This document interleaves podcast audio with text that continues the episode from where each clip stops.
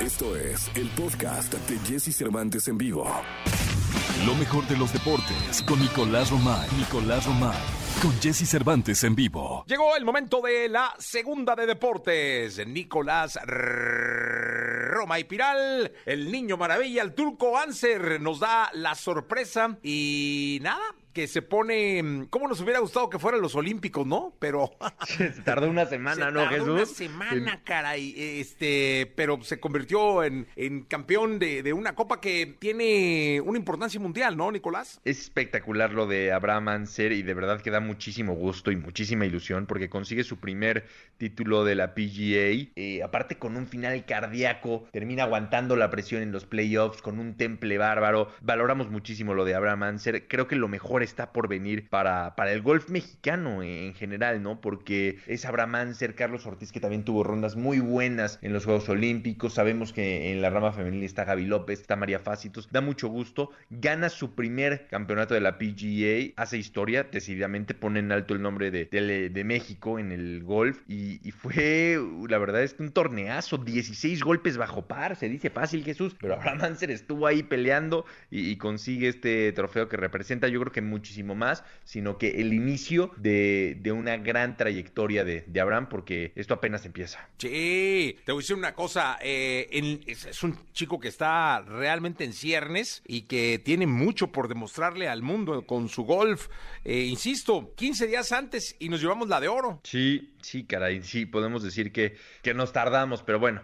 Entendemos que, que, los torneos, cada uno tiene su complejidad, cada campo es diferente, cada condición es complicada, ¿no? El clima en Tokio era muy difícil, el viento en Tokio, entonces, bueno, eh, se entiende que, que, por eso el golf es, es tan, un deporte tan difícil, ¿eh? Porque es muy complicado, Jesús, que siempre ganen los mismos. Sí, no, no, no, no, es, es yo siempre he dicho que meter el, el tamaño de pelota con el tamaño de cabeza de bastón, con las yardas que hay que meter en el tamaño del hoyo, no, hombre, eso es complicadísimo, mi querido Nicolache. Oye, y sí, Messi, difícil. la imagen del fin de semana, Leo Messi llorando, despidiéndose del Barça y conmoviendo al mundo. Qué difícil, Jesús. Fue un fin de semana de locura para, para Messi, para el Barcelona, desde que se anunciaba que, que parecíamos no dar crédito, ¿no? Yo el primero, la verdad. Parecíamos no dar crédito cuando el Barcelona decía, oye, no vamos a poder registrar a Lionel Messi, ya estamos acordados todo con él, no lo vamos a poder registrar. No se entendía lo que estaba pasando, ¿no? Y después que sale Messi en una conferencia de prensa en donde tan solo al salir se quiebra, se rompe. O sea, fueron varios los minutos de Lionel Messi llorando, desconsolado, después de una conferencia en donde dice, lo intenté todo, ya estábamos de acuerdo, la liga no está dejando que me registren y pues tengo el tiempo en contra y me,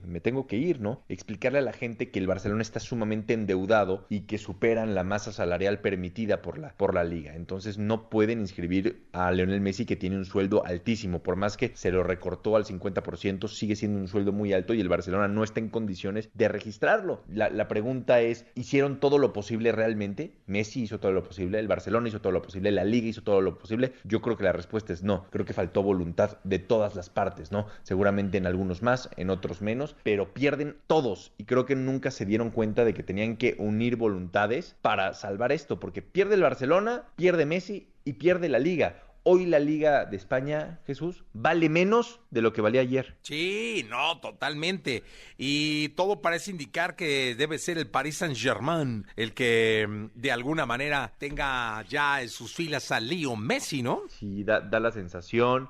Eh, el entorno de, de, Messi ha estado muy cercano con el París, en el París ya lo están prácticamente recibiendo, están pendientes en el aeropuerto y con esto, ¿quién diría Jesús? Que el capitán del Real Madrid, el capitán del Barcelona, iban a terminar jugando en el Paris Saint Germain esta temporada, ¿no? Sí, no, y aparte va a ser un espectáculo verlos, ¿eh? Sí, sí, sí, y ahora sí la obligación del París en la Champions League, ya te imaginarás de qué tamaño es, ¿no? Sí, no, no, después de esto no hay manera que no gane cuanto torneo pise y que no gane cuanto partido juegue. Sí, estoy, estoy de acuerdo. Entonces, bueno, pues a, a esperar, pero sí, esta es la noticia del año de la década, ¿eh? Me atrevería a decir, no solamente del año, sino de la década. Sí, conmovió al mundo la noticia y pues esperemos ahora sí que se haga oficial, que digo, está más que cantado, pero que se haga oficial su llegada al Paris Saint-Germain. Mi querido Nicolache, hasta el día de mañana. Te mando un abrazo, Jesús. Buen inicio de semana. Buen inicio de semana, Nicolás Roma y Pinal, el Niño Maravilla. Continuamos con el programa.